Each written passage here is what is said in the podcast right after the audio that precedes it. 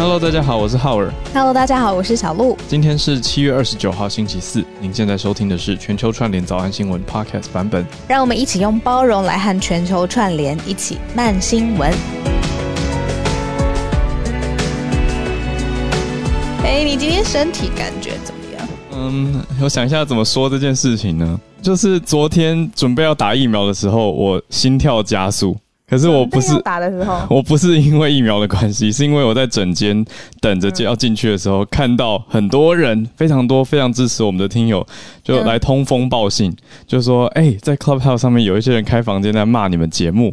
”然后我就上去看，我就说什么？然后我就上去看全球串联早安播报，我就想说，嗯，播报为什么要写错我们名字？太写错？没错，这也是我第一个感觉，就是可不可以要骂我们，也可以把名字写对嘛？真是的。对，我想说，OK，可以来批评，可以可以有一些指教，没有关系。可是名字先写对，好，谢谢。然后大仙就很可爱，就写说没有这个节目，我说嗯，对，没有这个节目。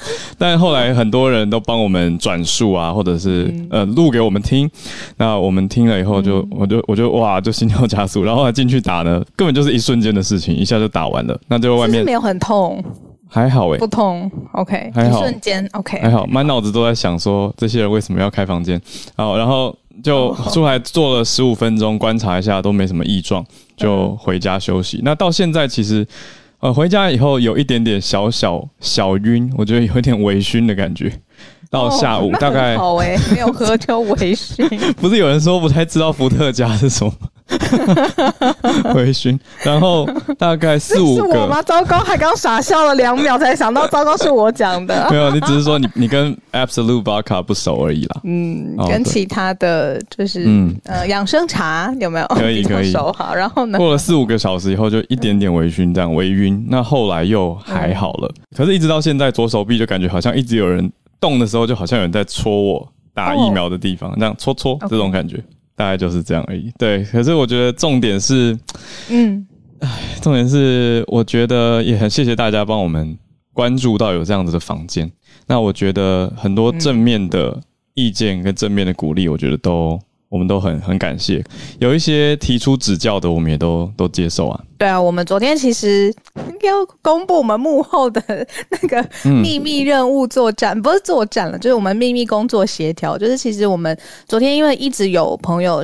寄信给我们嘛，寄讯息给我跟浩尔，那我们也是几乎全天都在工作群组里面讨论说，好，这些这个指教或者是这些建议啊、我觉得可以，啊、我觉得很好，我们来讨论，或者是也一直在想说，知道之后该怎么调整。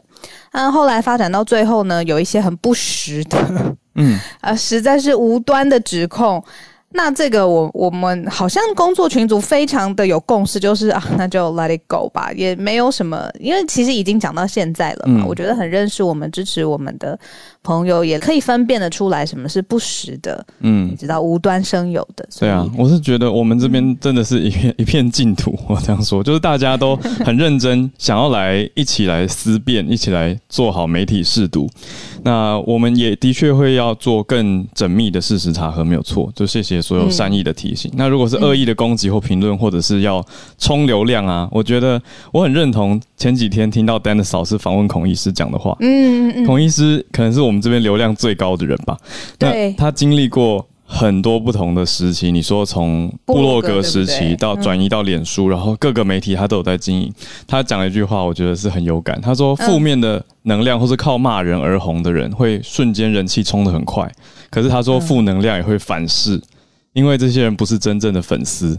他们只是因为话题或者热度而来。那如果你也做了一样的事情，或者是犯错的时候，他们一样骂你不留情，我就觉得那那就不是我们希望在这边凝聚的正面。哦，也要讲一下，我们这边真的都欢迎大家举手，在八点半的时候来串联哦。可是就是真的，我们一起来遵守这个规则，改嗯 bio，、呼应一下你想要讲什么主题。那我们会在有限的时间里面做一些选择。那的确，这是我们主观的选择，没有错。但是我们就尽量。那我们也会就是呃嗯，尽可能的让大家都可以有到公平发言的时间或者是机会。那我其实我们其次也真的是会跟大家解释说时间的关系，可能。嗯，还有一个很大的 asset，、我们这个节目有一个很大的资产，就是脸书社团，嗯。那就是可以补足这个时间不够的遗憾，或者是当天不是在八点到九点之间的突发。那大家如果想要迫不及待想要分享，或者是对于这个节目相关的心情跟讨论，我觉得都可以到脸书的全球串联早安新闻的社团。嗯，对啊，所以请大家不要不要就是带着恶意来看我们节目吧。我觉得如果你带着恶意或是不开心的看别人的时候，别人怎么做你看都不顺眼。可是我们的的确是这样，对啊，我们就是一片一片真心好意？出发点对啊，并不是说有任何的。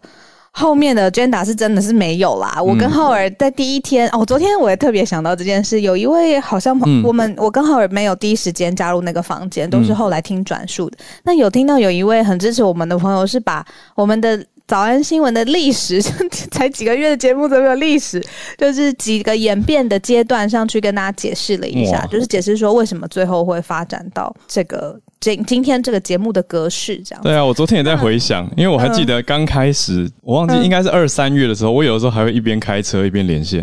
你有你有印象吗？你我记得，因为你要你要出对啊，出去工作，还会不知道一不小心就连线到十二点一点，你记得吗？好像是过年年假后吧，二月的时候。真是夸张。对，大家也都奉陪，我 就觉得谢谢大家，对，一路陪伴。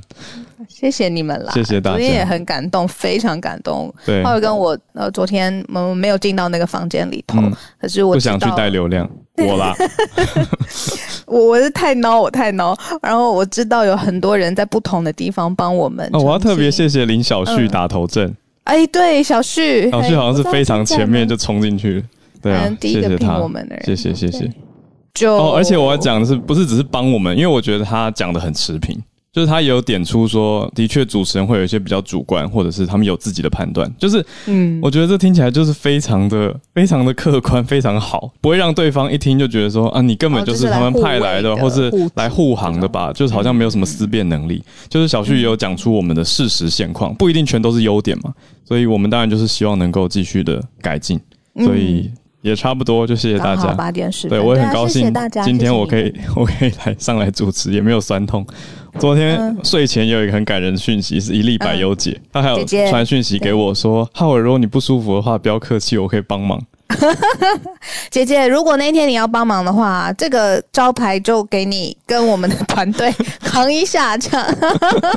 对，但是我会觉得缺一不可啦，就是这整个整个房间里面的每一个人，不是说只有常常上来串联的那几个，也不是说只有我们两个人，就是真的是缺一不可。喜欢我们这种方式啊、节奏啊，或是连接感觉的人，谢谢你们。剩下的声音就让它飘走吧。对，谢谢大家。好的，那我们来盘点一下。今天先从美国，等一下会看到南北韩，哦，然后是亚洲。对对，我看到也是这个曼一样的反应吗？就是哦，曼谷，还有新加坡的旅游消息。我们先从美国拜登总统说的话开始哦。拜登说，网络攻击可能会引发真实战争。哎，对，有没有呼应到？好，不说了，不说了，我们来看这个外交上面的事情。好。这个是他自己口中说出来的话哦，是他的警告。因为呢，他去造访了在美国的国家情报总监办公室。那他最后在造访完之后呢，他就说，其实现在有不同的重大的网络攻击，暗示来自中方跟俄国。那这个其实是主要强权之间发生的实际的战争。那他最后说了一句话，就是说，如果真的有一天真的是引发了真实的战争，那它的来源很可能一开始是 virtual 的，就是网络上面的这些攻击。对，那这个结论是真的是蛮讲的很清楚了，我觉得。你还记得我们呃早安新闻其实有讲过呃 Colonial Pipeline 这个殖民管线公司有，嗯，然后他们是被入侵呃被入侵的这些网络骇客攻击，嗯。然后还有软体公司，还有实体的公司，比如说像跨国的科技公司微软等等，都有在过去这几个月当中被，比如说国务卿啦，或者是很重大的新闻消息去 highlight 说这是面临中方或来自俄方的呃网络上面的攻击。那结果最后总结这这些所有资讯的人是总统拜登，他就说美国遭到网络攻击的重大网络攻击的结果啊，这是凸显了。呃，美国看到中国跟俄罗斯带来的日益增加的威胁，那如果有一天真的发生了实战，那很可能源头就是网络上面的战。对，它的用词是 real shooting war with the major power，那讲的当然就是剑指中国啦，然后还有俄罗斯。这个我觉得非常的明确嘛。可是他讲的是 real shooting war，就是真的开打的那种互相攻击、互射的这种战争。那 major power 指的是强权啊。那我想这句话台湾听起来呢，虽然他讲的是美国，可是台湾听也心有戚戚吧。就嗯，网络的攻击加上我们昨天嗯这样这样子的情况，好像会觉得特别有感。那我特别觉得在奥运期间特别多网络上的攻击，或者是这些不同的意见。那我觉得大家都要也要审慎啦，就是任何在网络上的言行，不要太冲动就去攻击别人。有的时候虽然对方不一定理性，但是你如果可以理性的论述跟讨论，我觉得像昨天听到很多听友的。的论述跟发言，我都觉得好强哦，好清楚。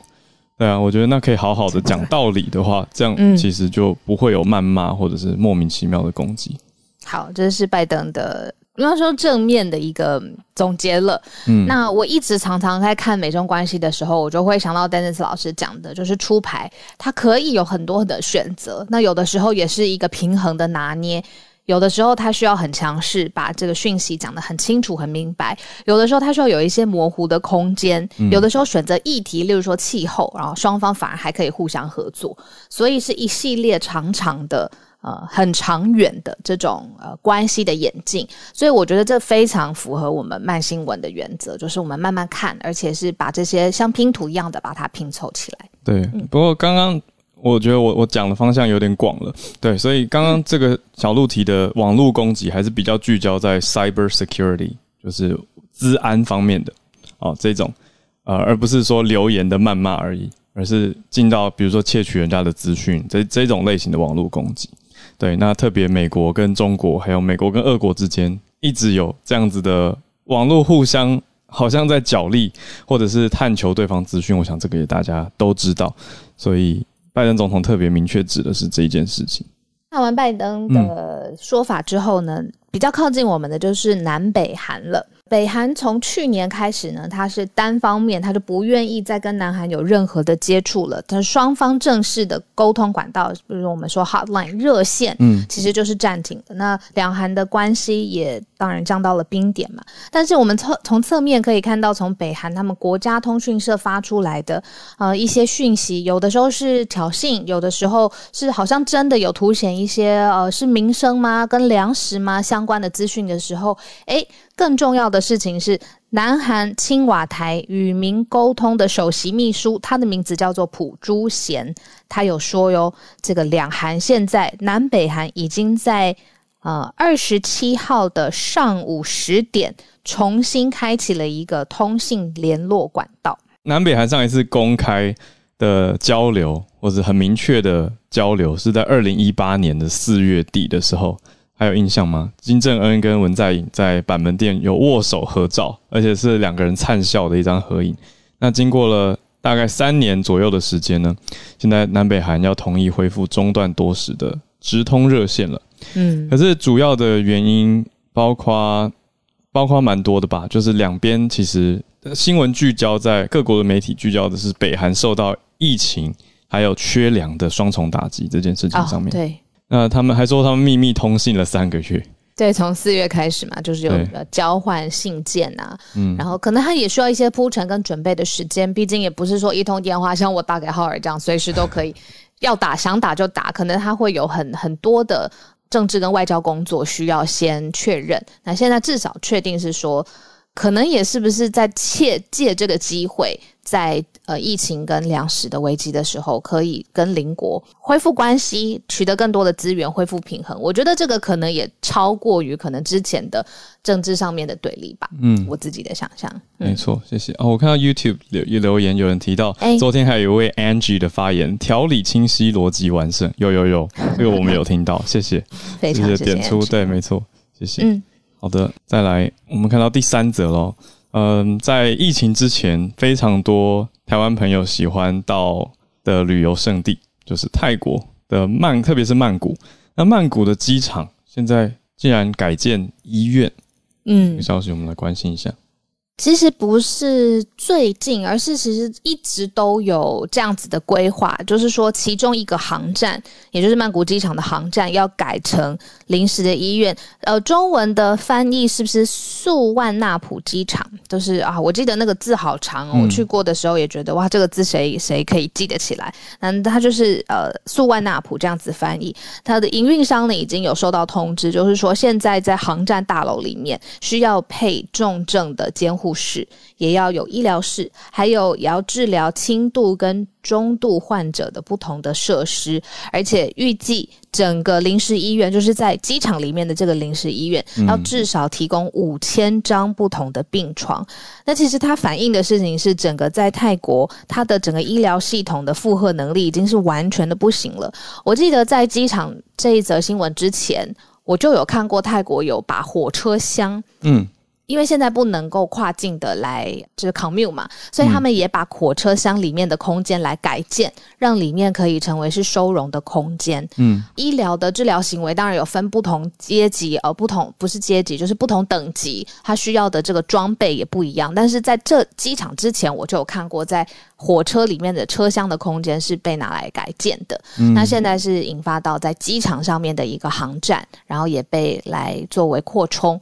那泰国的疫情现在是蛮严重的，所以政府才要做这样子的决定哦。那我看到这边路透社的报道是说，礼拜三的时候，那其实就就是昨天而已。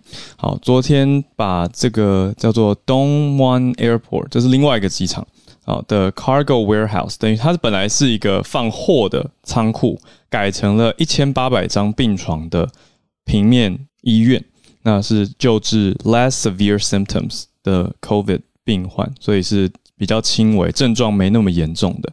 那我们应该可以翻成非重症啊，非重症的患者。那特别是因为全国的疫情现在又面临到一直以来最大的爆发，那现在每天是大概一万六千五百多例，这个数字真的很高哎，这个新确诊，而且到礼拜三的话呢，呃，死亡数竟然是到一百三十三，整体来说是总共已经累积五十四万确诊，还有四千三百九十七死。真的是很高的一个数字，那也希望，呃，这个很明显是因为有明确的需求而建制出来的，所以也是蛮不得已的做法吧。那应该是空间也要够大，而且离市区有一段距离。我的我的想法是这样子，希望一切都好。那特别是我们在泰国的听友，也希望你们都都好跟平安，常常都补充讯息给我们，谢谢。那看完了泰国之后呢，也是临近我们身边的国家。那我倒是在疫情的控制上面啊，算是超前的决策吗？我们讲的是新加坡。嗯，那新加坡在这个超前决策之前，他们其实是有一些数据根据的。这个数据是什么呢？是疫苗接种的覆盖率。那如果去看这个数字的。曲线图可能到今年九月的时候，新加坡会有百分之八十的人口完成了疫苗的接种，而且呢，会大概是百分之七十的人口完成了第二季的 mRNA 的疫苗的接种。那所以，嗯，哦，这是八月的时间，八月的时间会有百分之七十的人口完成第二季的 mRNA。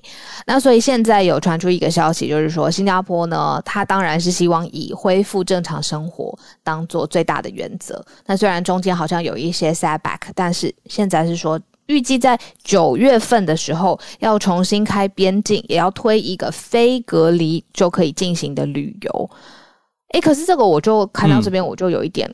呃，讯息可能不太连贯，可能我不太懂，所以待会也请大家上来。嗯，因为我之前也看到新加坡又重新封城，然后或者是啊国庆又要延延延后，那是这个意思是说，反正现在国家的政策就是一定要往前走，恢复正常生活，还是说，哎，中间有一些空间，本来就是会来来回回调整。嗯，我是看到《印度时报》报道是说可能。会开放这个所谓 quarantine free travel，就是不用隔离的旅游，而且他给的是 fully vaccinated，也就是两剂疫苗都要，或者是呃你说一剂交生吧，就是完整的保护力打完疫苗的人，好才可以从九月开始不用隔离就进到境内。那我想这个关键应该是在在 fully vaccinated。所以这样的话逻辑会比较连贯一点，要不然的话，对啊，小鹿你刚刚讲的，我想说，嗯，如果没有特别强调这件事情，会让人觉得有点不理解。那我觉得我们这一题感觉好像一直默默的在 Q Wilson 一样，所以他应该也有关注到旅游跟观光政策的达人，所以应该有关注到这个，也好奇他的看法。所以，因为我看到这个消息的时候，我第一个想法是说，哎，那我九月是可以去找 Wilson 了吗？可是打完了，我才打完一季啊，也也还没。哦哦，就不能了。哦，明白。再看看。对啊。好。今天时间八点二十六分，我们提早一些些让大家上来串联好了，因为真的也很想知道大家在世界各地不同的讯息跟消息。真的麻烦大家，因为真的会有很多朋友嘛，所以改一下 bio 跟呃文字上面的描述，让我们知道。再讲一下这个背景好了。我想起来为什么我们会这样子决定了。嗯，因为一开始我们上来呃没有任何限制的时候，一来人当然会爆多，然后再来如果没有这样子更动的话，有几次我们点上来哇。那个对方的时间，对啊，还有它的内容啊，我们会有点嘎嘎，所以哎，台语耶，你会讲嘎嘎？会会会，有本日新闻，好，好，来，Wilson 就对我马上看到他举手，第一个就拉拉上来，Hello Wilson，早安。这样我可以就是先分享我这个新闻，然后之后我觉得可以连接到就是新加坡，嗯，呃，对于这个国际旅游开开放的政策。就是我我现我现在是想要分享一个就是来自亚洲旅游周报的啊，Travel Weekly Asia 的一个报告，然后它是根据了经济时报 Economist 的那个就是做了一个统计，关于说目前你打的疫苗呢是在呃。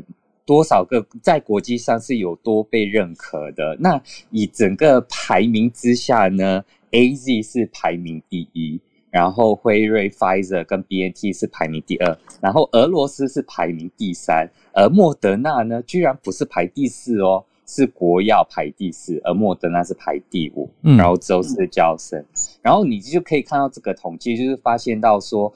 不同的你打的疫苗品牌，在不同的国家是有不同的认可的。也就是说，你你要你要进入他们的边界的话，他们就会说：哦，你打的这个疫苗是什么品牌？就连 A Z 哦，他打他打的那个出产的国家也备受关注。就好比如说，在很多欧盟国家，他们其实是没有接受呃来自印度出产的 A Z 疫苗，就叫做 Covid Shield。所以这个也导致说，在英国五百万接种了那个来自啊，就是出产于呃印度的那个 A Z 疫苗呢，也也变成一个问题。就是他们要如果要去欧洲的话，像你去比利时的话是 O K，可是你到了法国呢，他们是禁止的。所以这个变成一个很大的问题。所以整个。国际旅游的复苏，对于说这个疫苗护照跟你知道，就是打完疫苗呢，是是否能有一个很大的复苏？我觉得还是非常慢，因为现在我们没有一个国际的 standard 去呃评断说谁是打完疫苗了。然后另外一个东西就是混打这件事哦，已经有报道说游轮是没有呃，是像呃美国的。呃，几家游轮像 Holland American L 呃 American Line、Princess Cruise 跟 Norwegian Cruise Line 这些游轮呢，都已经说了，只要你是混打，他们是不接受，所以啊，就是不不接受你上他们的游轮，所以这个变成另外一个问题了。对，然后就讲到我们这个新加坡九月要开放边界，也也是一个。诶，因为它具体的详情也没有真正说明，可是以依照我们现在目前开放边界的话，我觉得是有看，呃，就是他们会按照那个国家的，就是控制疫情的情况跟他们是打疫苗的情况去推断说，他们是否让这个来自于这个国家的旅客入境，所以应该是有中，呃，就是低、中跟高风险。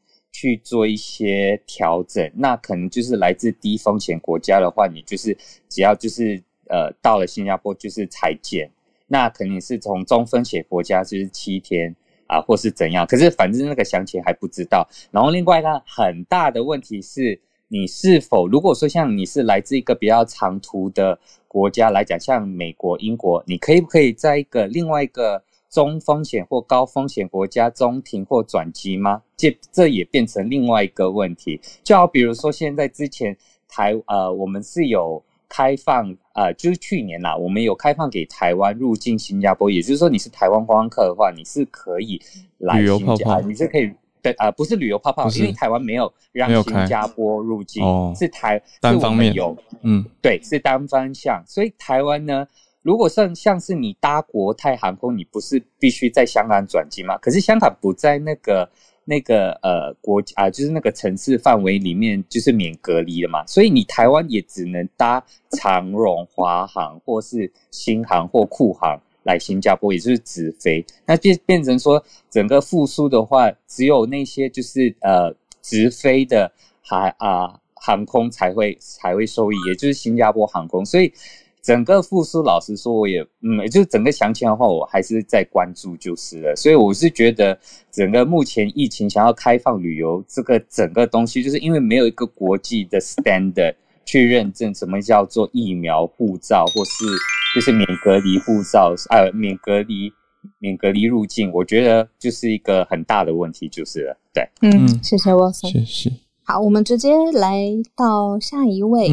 Isabel，Hi，啊，我今天想要分享说，最近我在美国的 Gen Z，就是一九九六后身上，他们看到对非二元性别中立代名词的处理方式，就是 non-binary gender neutral pronouns。嗯，那因为我大儿子目前正准备申请大学，所以这几天都在参与那个 online campus tour。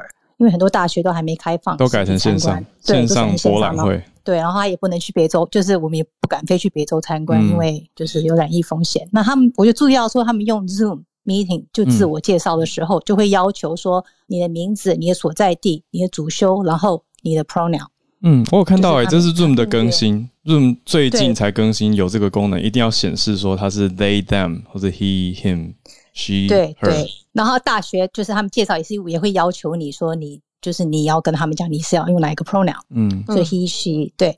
那后来我就问我儿子说，他就说现在其实你去他们年轻人的 Instagram 上面的 bio，他们都会写 indicate 说他是 he she 或是或是 others。对，but um 有的是用 they 对，他说比较受欢迎的就是 they，因为他说 they 其实就像 you 一样，you 因为在英文是可以是你或是你们单数那他们是对，那他们是希望说 he 跟 she singular they。对，singular they 对，然后我另外常看到的是 z，就 z e，这个可能就是因为它不是 x，不是 y，因为 x y 是男生女生嘛，他们就用 z z e 这样子。那也有很多新世代作者也是希望说性别中立的代名词可以被广泛使用，因为有时候他们觉得他们有些作品用 gender neutral pronoun 会比较就是 non-assuming，就是比较不会让读者为角色预设立场，嗯，这样子。所以对我是觉得就还蛮 interesting。那我在想说，可能也许这个是只有在就是欧美国家，因为我们的那个语言有有男女之分，就是我在想在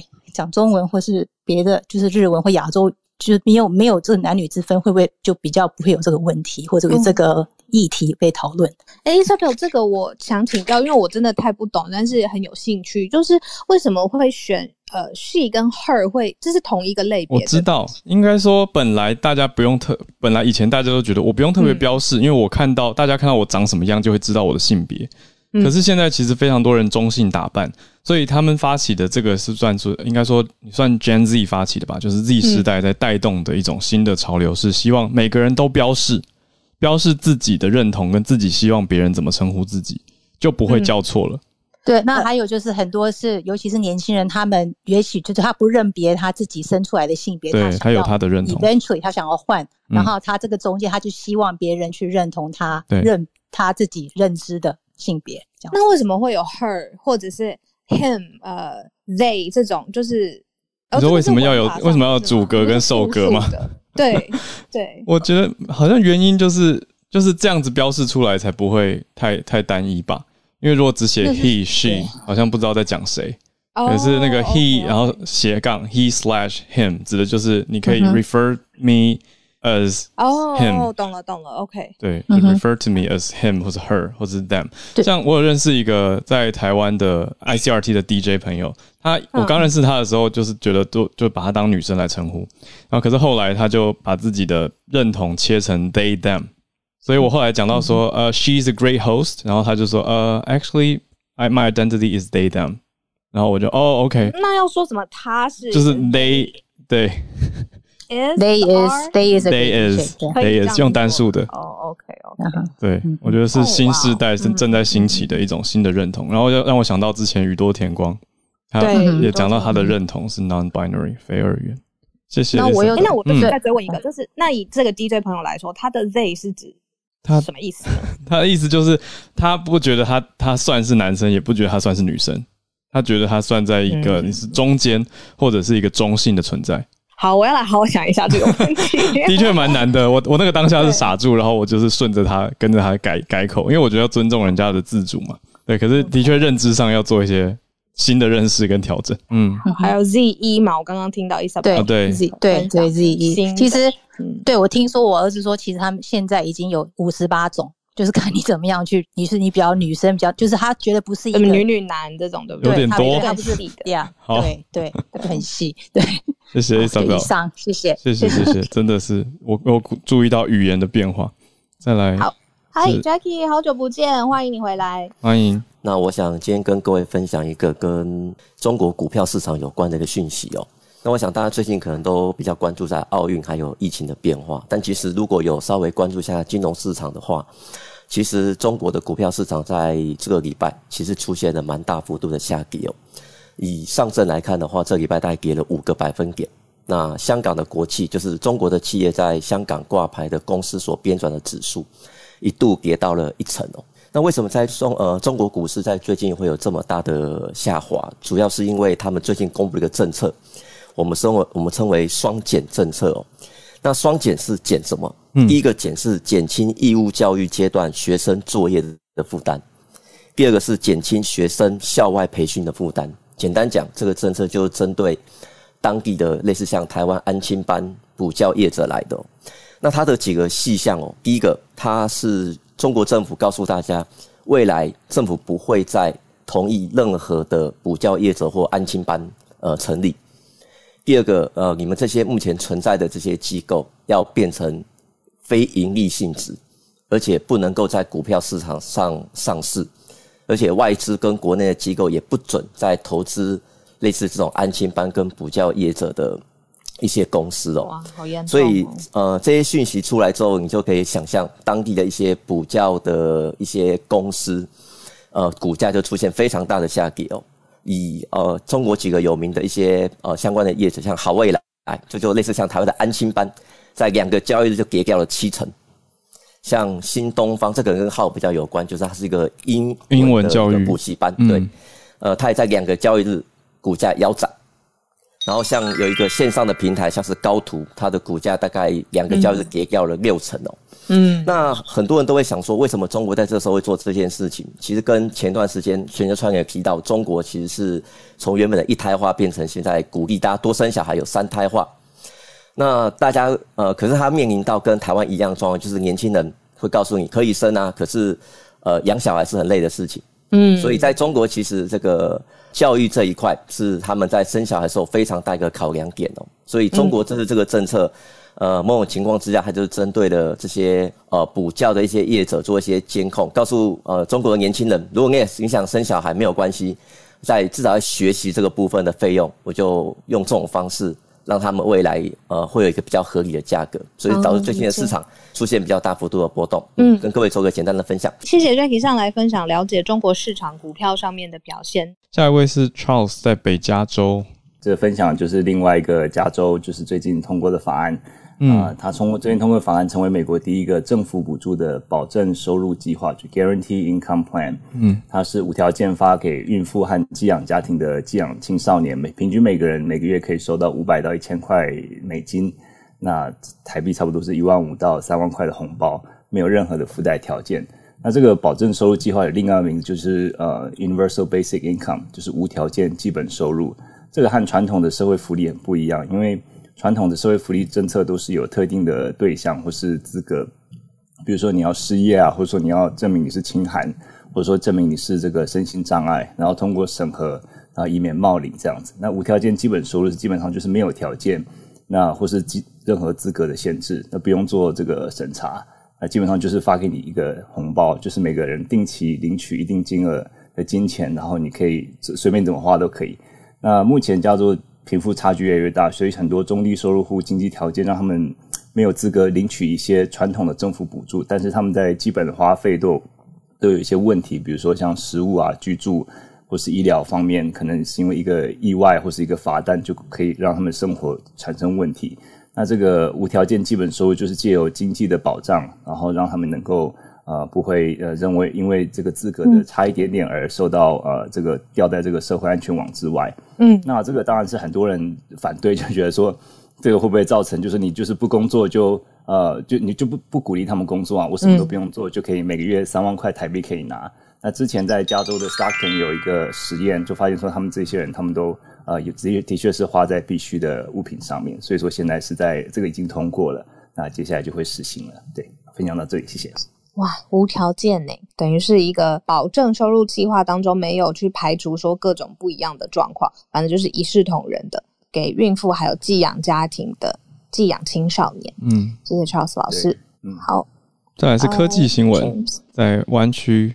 好，呃，想今天想要给大家带来的讯息还有新闻就是啊，两家大厂就是 Facebook 和 Google 呢，今年宣布啊，如果要到公司的办公室呃工作的话，那就必须要打疫苗。呃，目前大家在想的就是，这应该是因为。有另外一个新闻，就是呃，总统拜登可能会在礼拜四的时候宣布说，呃，联邦政府的呃工作人员可能会需要呃打疫苗。对，当然是还没有宣布，这可能是大家的一个一个一个 rumor 的感觉，有这样子的一个新闻出来。那这两家大厂可能就想说，现在应该是是时候，就是可能要重新的再把呃这个不同的这个警戒的可能就是对抗病毒的方式再重新拉起来。对，然后呃，在 Google 这个方面呢，呃，他们也宣布说。不只是要带呃打疫苗，然后还有就是他们从原本是九月要开 office，现在变成十月，就往后推一个月。对，这就是跟随 Apple 在几周前推完的计划。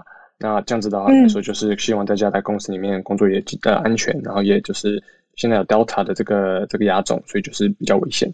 对，然后现在就是让大家这个比较健康。嗯嗯，谢谢 James，来自科技圈的消息，要怎么样回到这些大的公司之前需要做的必须的措施？好，谢谢 James。哎，接下来缅甸的消息，嗯，连连线回台湾的芭比，芭比关注的是缅甸。我这个新闻是由关注全球新闻自由状况的组织保护记者委员会，那我们以下简称 CPJ，它发表有关。缅甸新闻自由状况的报告，那他指出，今年的二月一号，就是自缅甸发生军事政变到七月一号止，已经至少有三十二名记者被囚。那在六月底，军政府释放大概两千名被捕者之前，被囚的记者数目一度达到至少四十五人。那这则报告也指出，当中至少二十四名的记者是因为政变后军方新颁布的刑法五百零五条打击假新闻条文而被囚的。那刑刑法这则条文，它定定的是散播假新闻，并意图造成恐惧，或直接间接激使人做出针对政府人员的刑事罪行，或造成军方或政府的仇恨、不合作或不忠诚，皆属犯罪。那军方同时修例，将五百零五条最高刑罚由原先的监禁两年提高至三年。所以报告重点结论就是，这个假新闻法呢，将所有的独立报道都变成了犯罪。那负责撰写，嗯，那负责撰写报告的 CPJ 驻东南亚代表，呃，也是一名资深的新闻工作者。上他出席网上记者会的时候也指出，那缅甸军政府正在透过包括捉捕记者、那网禁、撤回新闻机构牌照等手段，全方位的打击当地仅剩于最后一点的新闻自由。而且已经有记者因为呃这个法条遭到严刑逼供，甚至流亡。所以呼吁国际社会关注缅甸的新闻自由及人道危机。谢谢，真的是叹一口气。谢谢芭比。我昨天也看到一个是军政府推翻去年的选举结果，就是民选的结果，对，直接说去年选举是无效的，就翁山书记跟他的党是无效的。那现在翁山书记跟翁敏应该状况也不是很好吧？所以，对啊，那谢谢芭比关注到这个新闻自由。嘿，小鹿，这些独立报道，我刚刚只是讲说为什么重要，是因为我们要看到这些，比如说军政府跟当地人民的对抗啊，或者是发生的很很惨烈的状况，其实很仰赖当地，比如说网络上面要畅通一回。这是一部分，再来就是真的是有采访纪实，而且是直接把讯息真实传递的这些人，所以我们外界世界才知道当地发生什么事情嘛。那所以郭巴比今天分享的这一则，就是说哇，那这些他们也会遭到囚禁，而且变罪犯。是的，来继续来关注黑泽教练，教练好，教练早。教练今天要讲一个人的武林。桌球教父。我我要讲这个新闻的时候，我自己也蛮激动。那嗯，相信那个整个国人在看到庄之院在对那个埃及拉塞尔他那个专注的表情，那极为被感动。那大家会想说，我们的老庄为什么他会那么坚定？那他就是庄父在受访的时候，他有讲，自愿他就是早演练晚演练，其实他为了就是年轻的桌球选手，还有那爱浪浪这件事情是，其实有以前有一位就是有有一只就是肾衰竭的老狗。那兽医跟他说，可能开刀需要十万块，志愿他就是非常激动的讲，那我去拼比赛，帮他赚开刀费。那救回来之后，其实他在一个月内走掉，他也是认为这样的钱是花的值得。那志愿其实跟谢楚维就是整个表现出来，就是台湾选手的独立自主跟就是打拼的精神，也反映出台湾体育体育的制度上的一些就是需要改革的一些状态。那他整个的坚持精神，就是为了让让跟未来的年轻国手不要在走上没有受到该有的待遇。不好意思，不好意思，不会不会，谢谢，理解了。嗯，对。再来是白优姐，今天呢，我要迅速的来呼应一下我们今天挑的第一个话题，就是网络攻击会不会导致真实战争？那其实你如果从过去这一周的新闻，大家可以找几个关键字，包括挪威、包括加拿大、包括英国，其实都有密集的被中国网军骇客攻击的一个状况。所以大家其实可以去看，在呃前几年有一个名词特别在我们台湾进入到热搜排行榜，叫做“五眼联盟”。其实大家可以去把“五眼联盟”视作是下一轮。可能在新的这个呃战争形态当中，不会进入到冷战互相拿核子武器对射的一个状况，或者互相恐吓的一个情形。但是我们会在资讯上，或者在彼此对于彼此的这个呃国情掌握上面，有了更多更多的这个网军或者是网络上面的力量。所以五眼联盟，你可以把它当成是一个资讯战开始的先锋。过去我们曾经讲上兵伐谋，其次伐交，其次伐兵，其后攻城。所以我们可以看到，现在已经是在上兵伐谋的阶段，资讯战其实已经展开。那大家要小心的是，拜登他一直很担心，在二十一世纪最大的挑战就是寡头政治一直在挑战民主政治，而且寡头政治现在所统治的范围高达。哎，中国加俄罗斯两块两千多万平方公里的土地，这一如我们在看二次世界大战的时候，其实独裁政权也一度占有地球百分之六十以上的面积。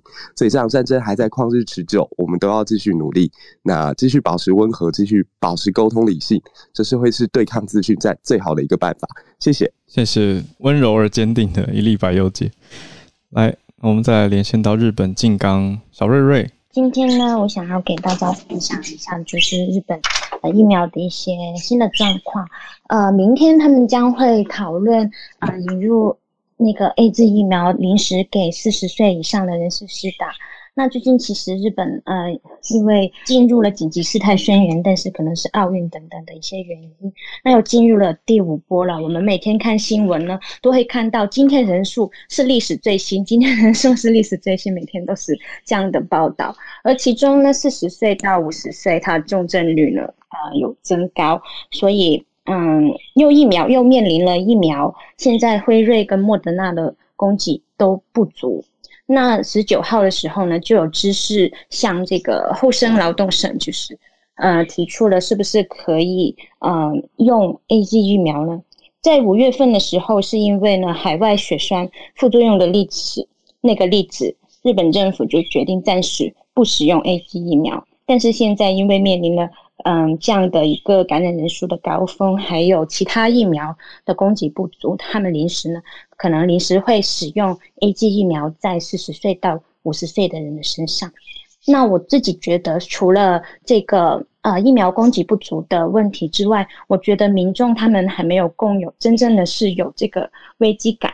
那之前去东京还觉得很多人不戴口罩，呃，他们觉得聚聚会也没有什么关系，所以这是我们呃面临的几个问题。还有呃这个疫苗使用的。种类的一些小小的呃时间轴吧。嗯，谢谢小瑞瑞。我们继续来串联哦，邀请到是 Charlotte，Hello，欢迎您。今天这是一个很新的消息，也是几个小时前，就是美国总统拜登在今日七月二十八号提名检察官啊 c a n l e r d i a c a n l e r 出任商务部的助理部长。那他现在目前任职是在司法部的国家安全部门。那他最特别的一个身份是他先前他是两年前美国政府啊控告孟晚舟，我相信大。大家知道孟晚舟这个很熟悉的名字是华为的公主，然后那个时候他们啊控告的这个这是一个刑事案件，控告华为啊因为不当的出口这些啊技术，然后啊 technology transportation 呃。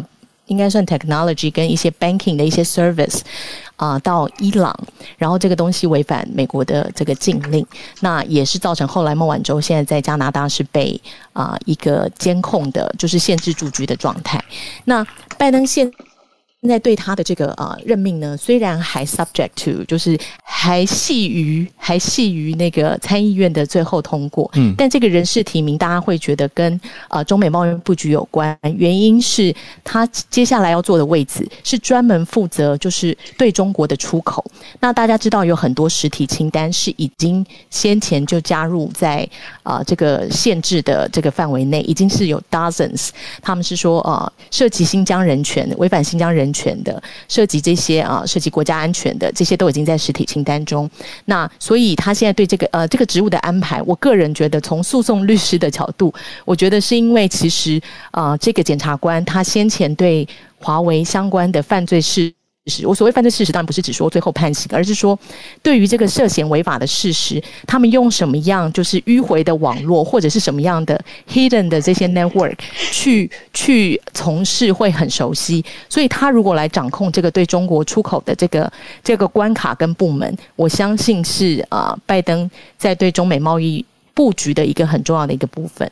所以就跟大家分享，这个是一个最新的任命。谢谢，谢谢带来这个很新的消息，谢谢。那我也跟大家补充一个大仙在上班，可是他传给我的是香港的好消息，香港的奥运成绩有突破性的的公布了，一面银牌是昨天香港队的女飞鱼何诗培历史性的在女子的两百公尺自由式决赛破亚洲纪录拿到银牌，是香港第一面游泳奥运奖牌哦，那也是香港第一次参呃参加奥运以来。最佳的成绩，好消息就恭喜香港队。那香港这一位选手何诗培的背景很特别，他是香港跟爱尔兰的混血儿，而且父亲的家族还出过爱尔兰总理。我想这真的非常特别，叫做豪伊 Charles Howie。所以大家有兴趣想要再多了解的话，也可以去看一下何诗培或者何诗蓓吗？草字头在一个倍数成长的倍，恭喜他。那谢谢大仙补充这个体育消息给我们。好，那现在我们邀请我们的助战专家时间，Dennis 老师，今天想先跟你聊聊，就是哇，我在看拜登他在说的这件事情，真实战争的源头可能是网络攻击，觉得话说的好明显哦。嗯，确实哦，今天这个是一个蛮重要的消息，不只是刚刚小鹿你们分享的，他昨天拜访了国家情报总监办公室，有一一连串的谈话。事实上，他今天还有一个行政命令，也是针对网络攻击这件事情发的一个行政命令哦。那整个我们把整个全局把它摊开来看了，跟大家分享一个观察。刚刚肖乐讲到了我今天本来也想讲的事情，因为这是完全的完整的一个配套。我们说拜登在处理所谓的网络安全攻击的时候，大家会直接联想到。基本上，他要对抗的是哪些国家呢？可以想象的，就是中国跟中国跟俄罗斯。那这个中国跟俄罗斯最近，刚这个姐姐也有分享哦，就说是骇客骇客攻击的一个主要的两大对手。那这两大对手，拜登要怎么来应对呢？其实我们可以看从他的布局来说，到底哪一个会继续采取所谓的文攻，哪一个会真的真的变成武斗？我想小鹿对比较担心的是，哪一个会真的像拜登讲的变成打仗了呢？所以我们就看他整个人事的布局，或者他整个的策略。刚刚呃几位刚刚肖罗者分享的这个人事命令哦，C R Candler 确实在商务商务部里面呢，C R Candler 的布局，它有点像是把商务部把它变成比较呃 weaponize 或者是 militarize，也就是说在商务部你会看到对中国的政策，对中国的出口。派了一个过去提这个控诉孟晚舟的，过去对中国比较强硬的，其实不只是这个助理部长的提名哦，这个 C L Candler，其实他的顶头上司商务部的副部长，他派了谁？他提名了谁？七月十三号，他提名了 Alan Alan Estevez。Alan Estevez 是谁呢？他之前是在美国国防部，他是军事人员，他是美国国防部的这个 acquisition 的这个主主管采购跟科技还有物这个呃后勤补给的这个军事的官员、情报的官员。所以你可以想象，就像我说的，在商务部对中政策这一块呢，拜登把它武器化了或者是军事化了，要做的事情，就像我说的，我觉得他在对中国的政策开始慢慢的用政策、用法规的方式呢，会强越来越强硬。其实。这是中国不乐见的。那但是呢，从另外一个角度来说，拜登看起来打算对中国是采取这种制度制度化的规范来对抗中国，来制衡中国。为什么呢？还还是跟我们之前所分析的美中之间的高度的经贸互赖哦，让美国很难，真的很困难进行真正的军事的战争。我我们把数字拿出来看，美国二零二零年。中美之间的贸易的这个互互赖的比例呢？中国跟美国之间的贸易额度占了美国对外贸易的百分之十八，相对来说，俄罗斯占了多少呢？俄罗斯占了美国对外贸易的千分之七。大家可以比较这个差距哦，百千分之七对上百分之十八，这是一个巨大的差距。这也是为什么当拜登说出来就是网络的攻击很有可能变成实际的战争的时候，我们去联想，那他实际战争打的是中国还打的是俄罗斯？那今天呢，事实上拜登在对俄罗斯的谈话，如果大家注意到另外一个国际新闻，美俄之间现在正在进行核武的谈判，在在这个日内瓦，由这个 Wendy Sherman 之前才去中国的 Wendy Sherman 对上。俄罗斯的这个副副外长哦，他们之间的对话也很耐人寻味，因为双方其实好像没有太多的交集，唯一的交集是九月底还要再对话，再配合到拜登。拜登今天说什么？拜登今天说俄罗斯是一个 real trouble，为什么呢？为什么说俄罗斯是 real trouble？因为拜登说俄罗斯除了核，这俄罗斯的经济就是要跟俄罗斯谈判了，除了核武跟石油之外，俄罗斯 nothing else。俄罗俄罗斯其他都没有了。换句话说，如果你要跟俄罗斯对话，美俄之间要谈判，事实上在谈判桌上，美国没有什么东西可以跟俄罗斯谈，或者是说，美国也其实也不想跟俄罗斯有什么样的贸易，也没有办法有跟俄罗斯有什么的贸易的交换。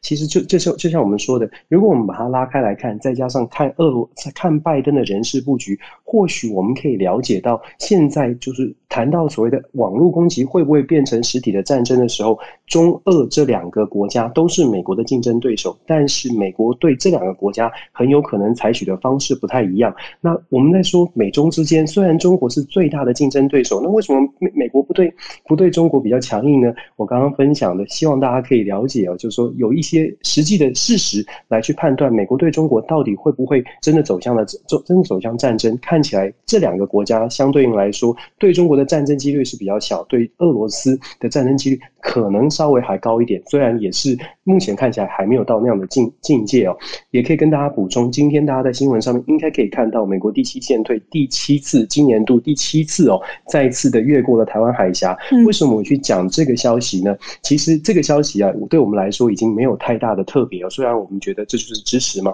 可是你可以看第七舰队的官网哦，大家可以去看第七舰队官网放了一个影片，很有趣。第七舰队官网放了影片，放了一个亚裔的，叫做 Alicia Alicia 周。还是 Alicia Jen 哦，他是一个刚刚从美国海军官校毕业的一个亚裔的这个少尉。他这个这个影片呢，是这个亚裔少尉拿着望远镜在剑桥，就是在那个船上的一个指挥台，让他去眺望整个呃台湾海峡，在行驶过台湾海峡的时候，让他去做这这个主导。我不知道这个政治意味或者传递的消息是什么意思，但是非常的耐人寻味。拍出这样的影片，有亚裔的来来台海台海这个巡弋哦。那我们当然不知道他的背景是不是亚裔的，是是不是台湾台裔的，或者是呃中国大陆后裔，但是这是一个蛮有趣的一个。观察跟大家做这个分享，我觉得网络攻击确实是非常值得关注的。今天其实还蛮蛮多消息的，我很快的说，美国事实上今天也通过了，就是正在讨论的这个呃这个五千五百亿的纾困，这不是基础建设的方案。我觉得看美国的基础建设方案，我非常期待大家可以从基础建设方案来了解一下真实的美国的样貌。为什么呢？你可以看到美国基础建设方案里面，拜登用了多少钱？拜登用了一千一百亿在做什么？在铺路、铺公路，因为美国的公路啊、桥梁啊年久失修哦。一个数据来说，美国有两。有超过二十七万六千八百公里的道路是需要修补的。这个数字是什么概念？就是如果你从国道一号往南转国道三号开到屏东，你要开七百三十五次哦，这个距离哦，所以大家可以比较了解美国有多少多少的路、多少的桥是需要修的。为什么我们讲这个？事实上，也要告诉大家的是。在对抗中美，就是美中的对抗的时候，常常他还会说，为什么美国就不直接打了？其实我常常提醒大家，其实美国自己内部真的有很多很多需要。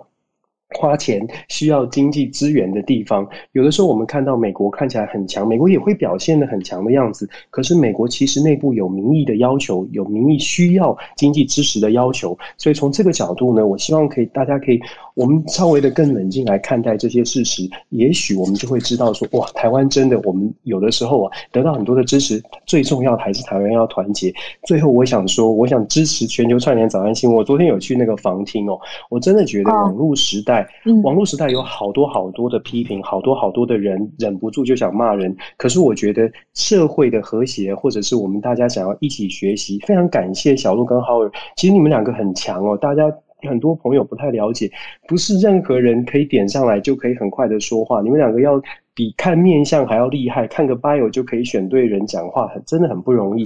那。网络时代真的，我们要我们希望可以保持一个温温和理性的讨论的空间呢。那必须要每一个人，真的每一个人都可以尽到自己的一份力量。就是有一句话不是说吗？这个你的我们的岁月静好啊，是因为有人为我们负重前行。我觉得网络时代，每一个人可以忍住一股气，或者是每一个人可以多冷静一点，不要急着就在键盘后面开始骂人。也许我们就可以负担一点这个社会批评、互相批评的这种重量，让我们的社会变得更好。这是我在全球串联里面学到的一些经验，然后我也非常高兴可以跟他一起学习。感谢两位，谢谢，谢谢丹丹老师。对啊，我也要非常感谢老师的支持，很温暖。那补充一个，也是非常支持我们的叶老师，叶律书老师刚才传进来 CNN Business 的采访，采访到台湾的网络安全主管，讲到说，台湾每个月平均遭受到两千万到四千万次的网络安全攻击。那台湾自己呢，还雇佣了二十几位的电脑专家来自我模拟攻击，来防御。所以这个数量，我想大家每天不一定感觉得到，可是把数字讲出来，哇，这个听起来就是很惊人。那这个安全主管也说到，大多数的攻击是来自对岸啊，有有一个严重的怀疑是 state backed，就是国家级的支持来驱动去年对 CPC Corporation。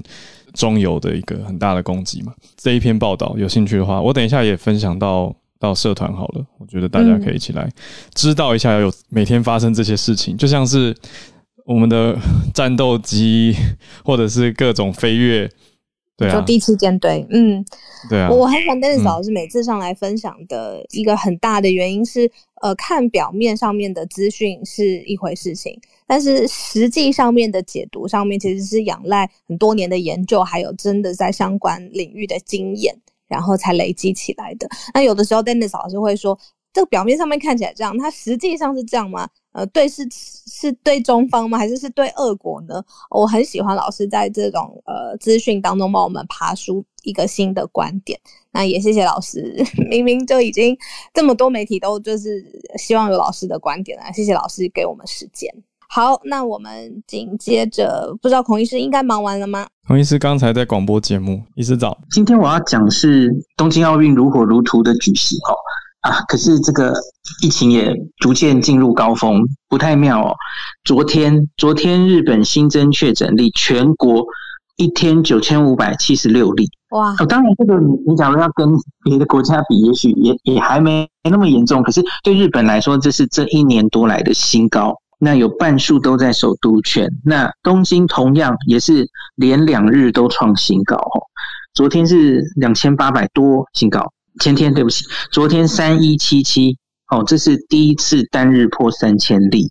那除了东京之外，邻近的这个我们通常讲首都圈哈，一都三县哈，神奈川县灌篮灌篮高手的故乡哈，神奈川县、埼玉县、千叶县分别也都蛮严重的哦。特别前神奈川县也是第一次破千例。我我常常跟大家讲多严重，我我我我喜欢看一个数字叫做 PCR。七日 PCR 的阳性率哦，我已经偷偷早上跟 Howard 说答案了。现在第一名最高阳性率的，竟然不是东京哦。PCR 阳性率七日平均最高是神奈川县十六点二 percent，那这超高哦。东京都是十五点七，也是不遑多让。千叶也到了十点一 percent。目前就是这三个县已经阳性率破十，每验至少十个，大概就有一个这样，非常严重的状况。埼玉县也升到九点三，那冲绳是另外一个也在紧急事态宣言下的地方，它也到七点四了哦。那我之前有跟大家说，这一波控制下来，关系哈，大阪控制的还不错，它的 PCR 阳性率压到零点几去，哇，现在也也起来了哈，大阪府现在又回升到了四点四 percent。那当然除了看确诊之外，我们要看它到底重症。然后死亡人数怎么样哦？目前看起来，相比于前一波，前一波最严重的时候就是今年的一月哦，一月的那一波，第三次的紧急事态宣言，一月八号，那那个时候左右哦，那时候的重症比例还有死亡人数，其实都远比现在高。那所以这次为什么初步哦，初步看起来觉得好像还没有那么。这个重症的人数、死亡人数、住院人数似乎没有那么高，主要是因为年龄分布。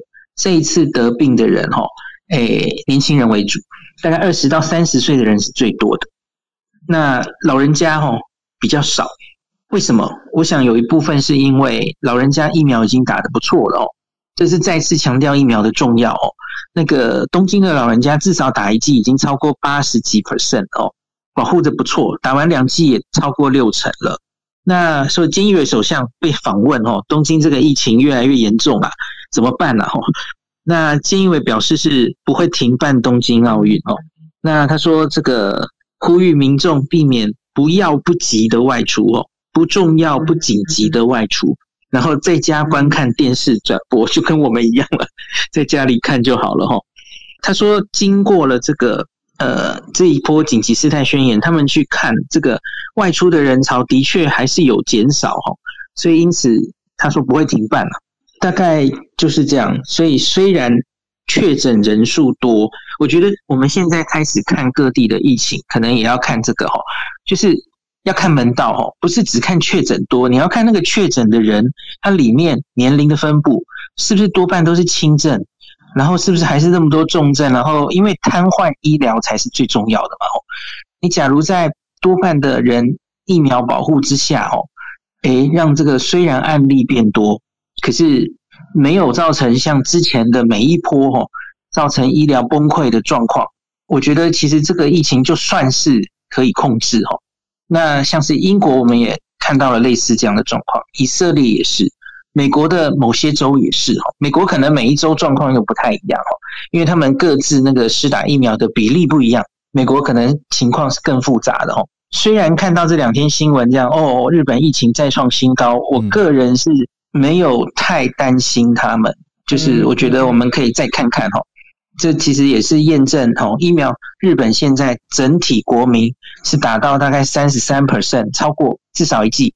可是老人家打的不错哦，我们看看在这样的状况下，Delta 的来袭，那他们疫情可以控制到什么程度？配合他们现在的紧急事态宣言这种 NPI，我觉得对日本来说这不是期末考哦，这 这大概是已经不知道第几次断考了哦。那我们现在是第一次断考完在休息，我觉得对我们来说都是很重要的参考哦。那所以我们要仔细看着同学考试的状况。知道我们未来要怎么走哈？那以上跟大家分享。谢谢。一是我这边有收到一个网友想要请教你的，就是刚才 Wilson 有呃分享，好像是跟疫苗护照有关的。那好像有认定一些疫苗的来源的产地啊，好像有些呃会因为产地的不同而没有办法被认证。那我知道这个好像有一点是公共卫生的领域嘛，但是不知道医师有没有嗯呃知道，就是说疫苗护照上面会认定。疫苗产地这个消息，我我目前没有看到。我知道有人在担心这件事，可是这个相当于就是，比方说啦，到底以后通行的疫苗护照，你是要只看 A Z，还是你要细到要看 A Z 的哪个厂？对不对？现在其实最多在问这件事嘛。对，泰国的 A Z、日本、韩国、印度一大堆厂，难道他会细到要看吗？我个人觉得可能不太会耶。嗯，因为就是都是 A Z 的这个公司，它在哪里设厂，它一定都一定要通过它一定的标准，它自己公司的还有当地主管机关的标准。那他要不要去送 WHO？那是两回事哦。嗯，因为前一阵子有风波哈，因为我们现在打的日本厂，它一开始其实也没有送 WHO，这差在哪里？因为你假如是要提供 WHO 作为 COVAX 嗯。的提供者的话，那那你其实才需要去申请，然后加入那个 EUA 的 list。像泰国好像到现在还没有还没有过。我不知道有没有申请，然后那日本后来过了，然后日本一开始没送，他后来过了，所以他他是那个厂的 A Z 是可以提供 WHO 的，嗯，所以我觉得这里有蛮复杂的问题，因为 A Z 生产的厂太多了哈，它难道你在疫苗护照的这种国际出入的阶段，你还要去看哪个厂哪一些厂我要，哪一些我不要？我觉得这好像有点太细了，我不太觉得会这样做耶。明白，谢谢医师。那今天谢谢大家，尤其是洪医师还有 Dennis 老师的时间，以及上来串联的所有朋友，Wilson、Isabel、Cathy、Charles、James、郭妈比、黑哲教练、姐姐，还有小瑞瑞，还有 Charlotte，谢谢你们。那还有我们的全球串联早安新闻的脸书社团上面。很多很好的意见呢，很好的见解跟分享，嗯，然后上面也可以常常看到孔医师跟 Dennis 老师分享的 Podcast 啊，或者是他们最新的啊，我们在媒体上面的露出，我觉得是一个综合型的资讯的社团。最后就是呼应一下刚刚 Isabel 讲的这一题哦，多元性别或者是非二元性别。那我们有一位听友 Hank，他说，嗯，好像用文字整理会更清晰，可以帮助大家理解，所以他晚一点会发到社团，谢谢他。那另外三人信奇老师说，他的 bio 一直其实都有写 she、her 跟 hers 哦，所以大家如果好奇到底在写什么话，也可以去找三人信奇老师的 Clubhouse bio，你就知道哦，这是我们刚刚在讲的。性别标示，那还很新啦。可是我觉得学英文的大家，这个课本一定来不及更新的。可是真实世界就是在运用的，所以大家也可以去关注一下现在语言的变化跟整个社会氛围的调整。所以就希望世界更多的爱，更多的包容。谢谢你的收听，有任何想要告诉我们的话，欢迎透过各种管道留言给我们。如果你有想分享的消息，也欢迎加入全球串联早安新闻的脸书社团。社团里面大家都很热情，都非常自主自发的来分享来自世界各地的消息哦。那也欢迎每一位朋友的加入，我们明天再见。明天见，拜拜。